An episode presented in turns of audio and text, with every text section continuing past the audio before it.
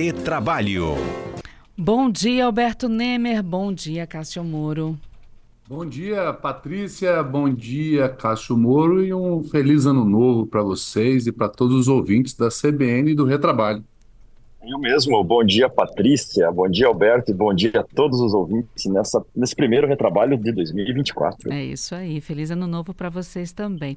E para começar bem informado no retrabalho de hoje, vocês vão trazer alguma uma discussão das principais mudanças ah, em torno da legislação trabalhista que em 2023 tiveram, digamos, importantes alterações ou reviravoltas e passaram a valer a partir de 2024, não é isso?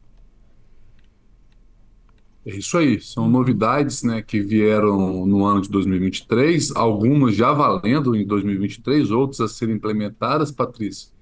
Mas é sempre importante né, a gente manter é, os nossos ouvintes informados e trazendo e reforçando, na verdade, essas novidades. Não é isso, Cássio?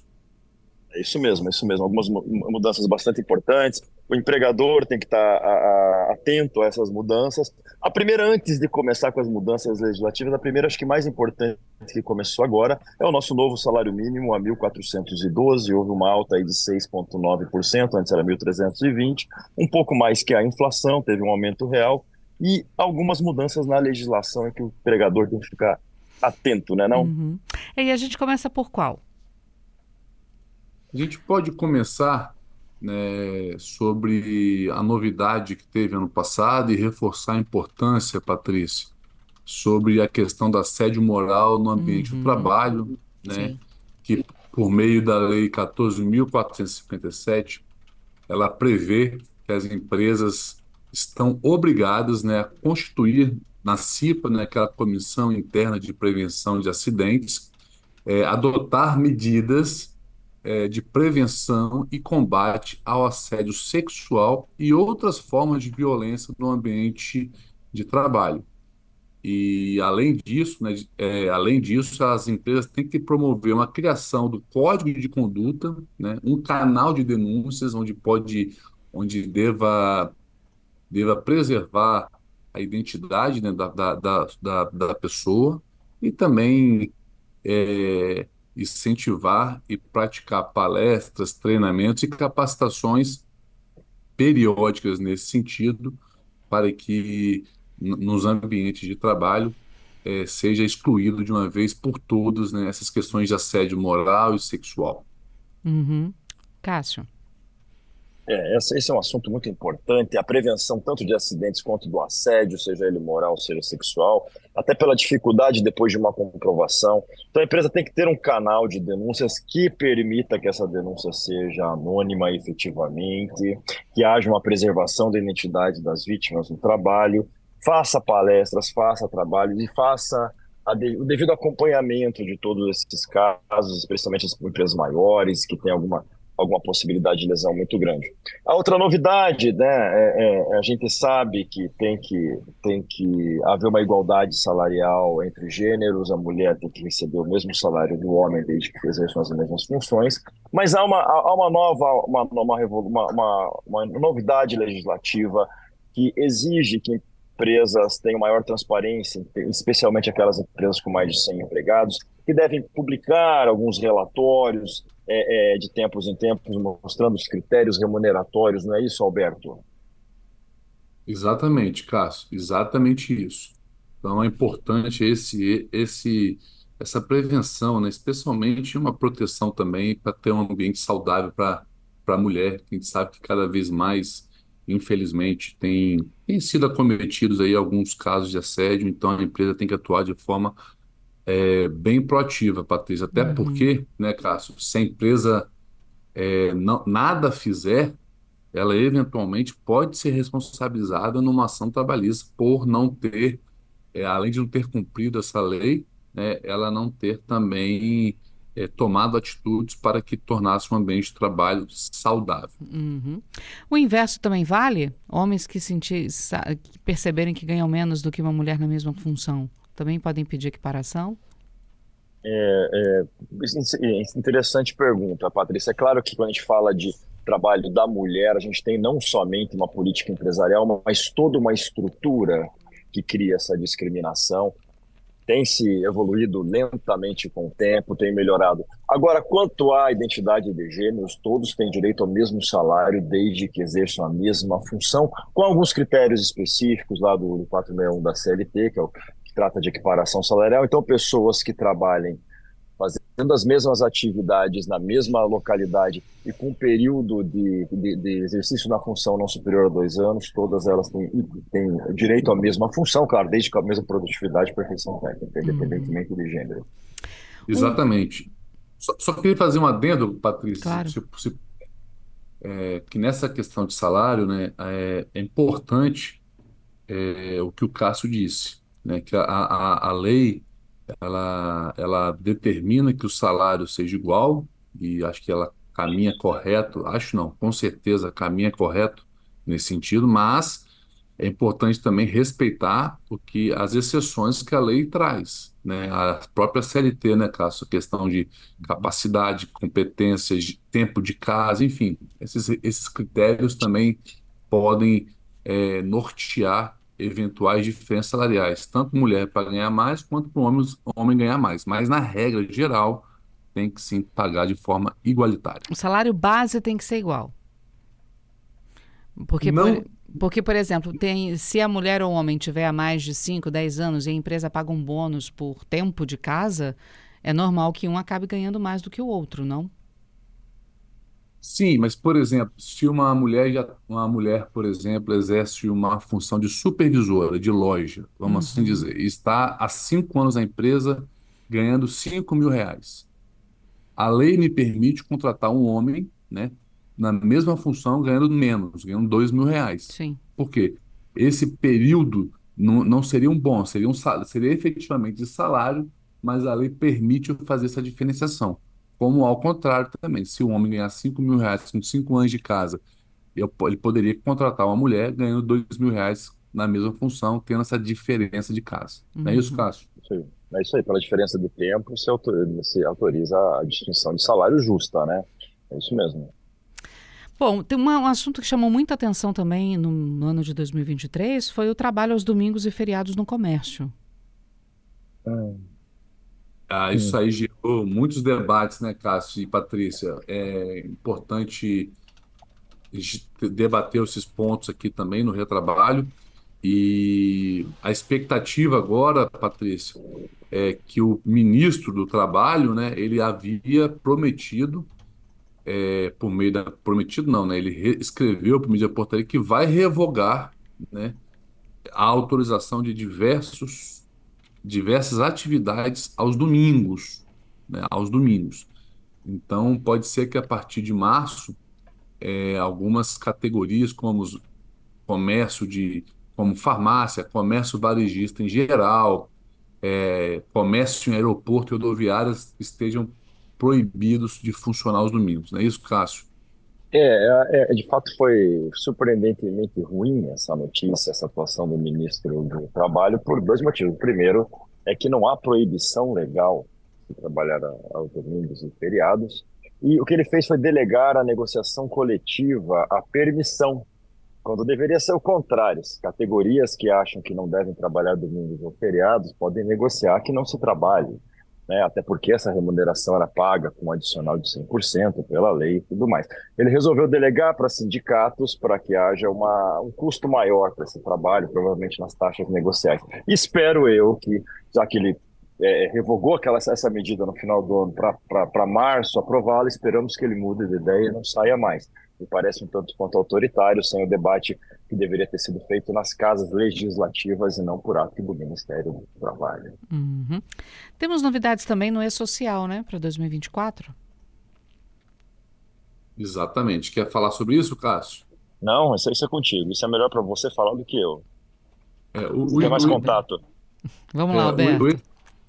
O E-Social veio para tirar o sono de, de várias empresas, tá, Patrícia? Eu tenho, eu tenho visto isso de forma bem perto. Por quê? Por quê? Porque ele vem exigindo diversas, é, diversas dores de cabeça pela, pela inserção né, de diversos é, dados no sistema. O sistema ainda não funciona 100%, né? Tanto é que a gente tem visto aí algumas ações é, em face para suspender o social de algumas empresas, por quê? Porque quando você não, quando você não insere uma informação, o sistema já te, automaticamente já te gera uma multa.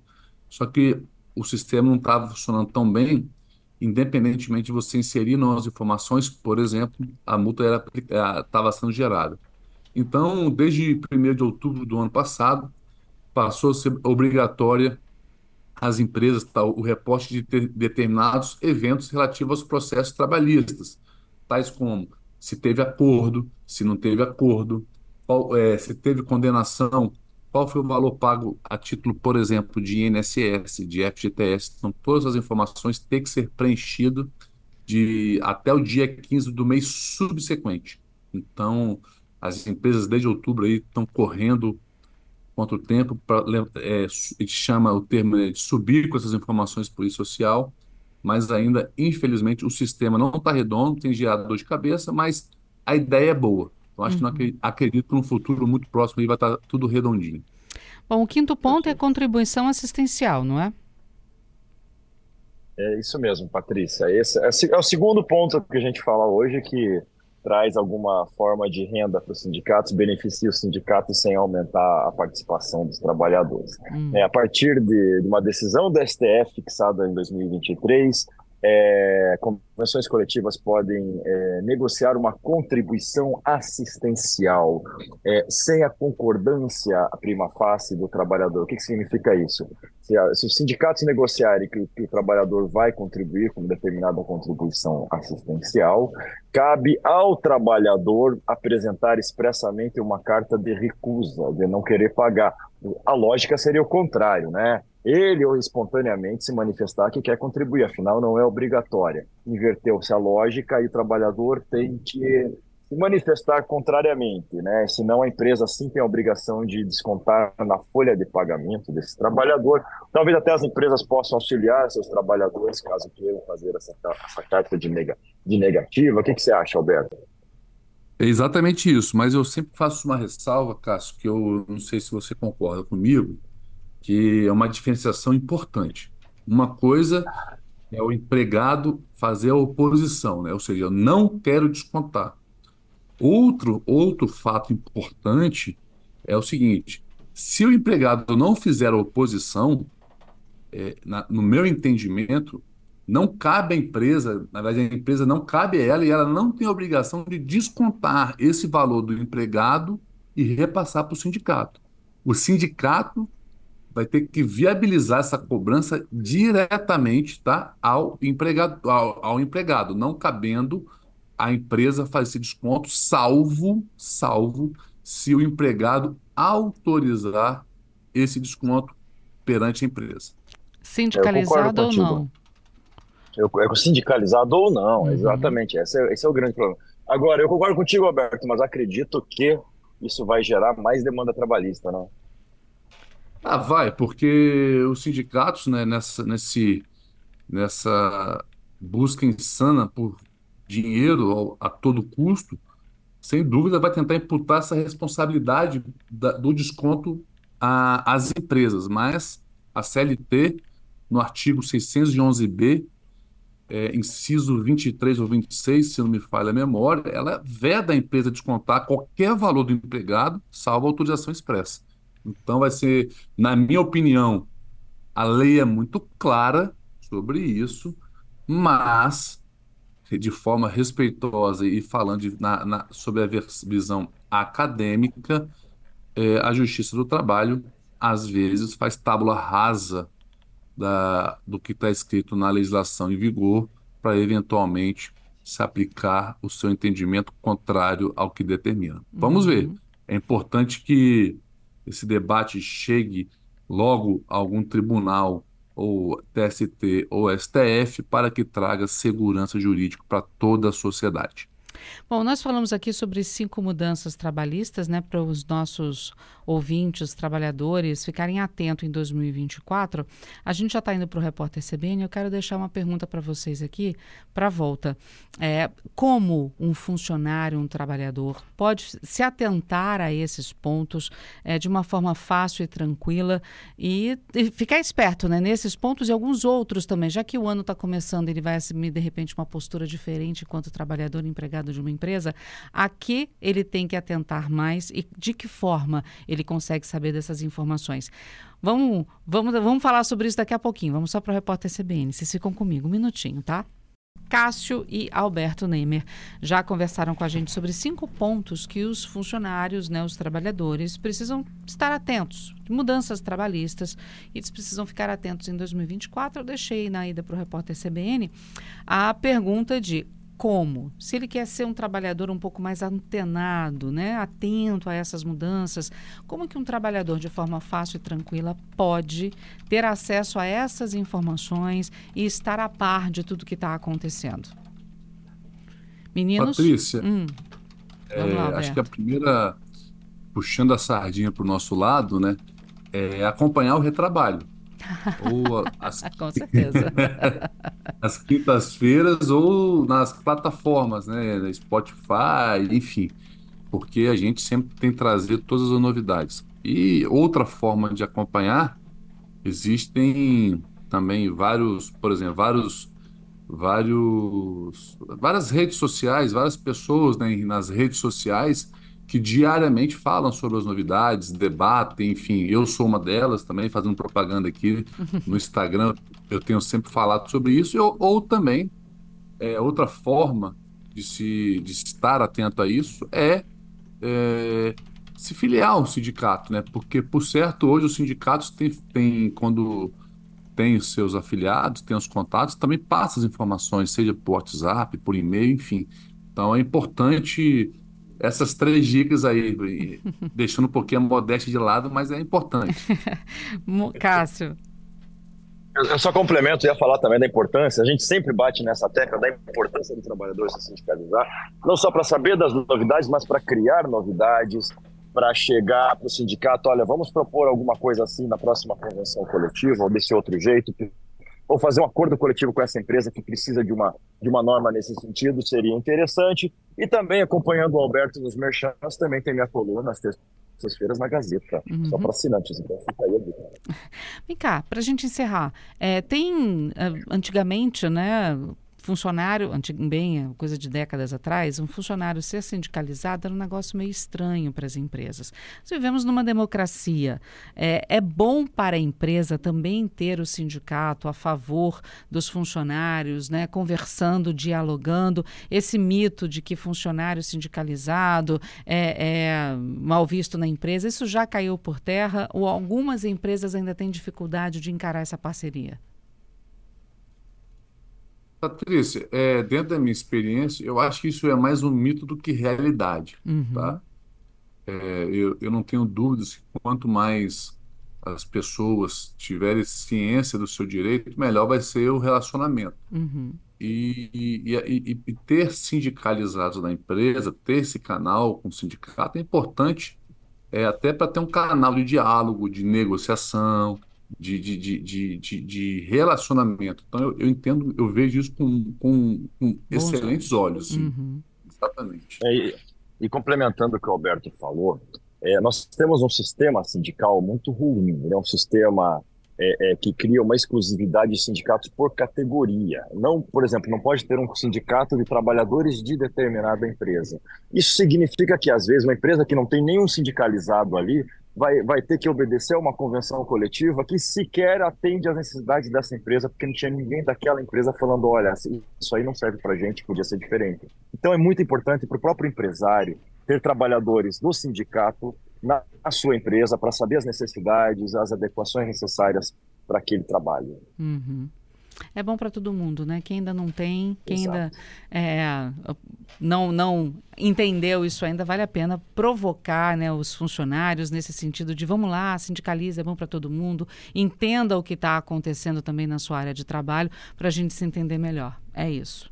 É, é, porque uma coisa importante, nós temos sindicatos que tenham trabalhadores que participem. É muito melhor do que medidas adotadas às vezes pelo governo apenas para trazer é, o custeio do sindicato, levar dinheiro para os sindicatos sem a participação democrática do trabalhador. A gente quer trabalhador no sindicato. Isso que é É isso aí. Meninos, obrigada mais uma vez, viu, pelo retrabalho, primeiro desse ano de 2024. Vamos conversar muito ainda no decorrer desse ano que está só começando. Se Deus quiser. Muito obrigado, Patrícia. Um feliz ano novo para você, para toda a equipe aí do Retrabalho. Prazer em falar com você também, meu amigo Cássio. Feliz ano novo, primeiro de muitos, e vamos em frente. Para vocês também, Cássio. Um ótimo, ótimo 2024 para todos, para todos os trabalhadores, não só aqueles de carteira assinada, os trabalhadores autônomos, os empresários que também são trabalhadores e que acreditam nesse país, na produção e que o mercado de trabalho melhore em 2024. Um forte abraço. É isso aí. Abraço, gente. Até semana que vem. Um abraço. Tchau, tchau. Tchau, tchau. tchau, tchau.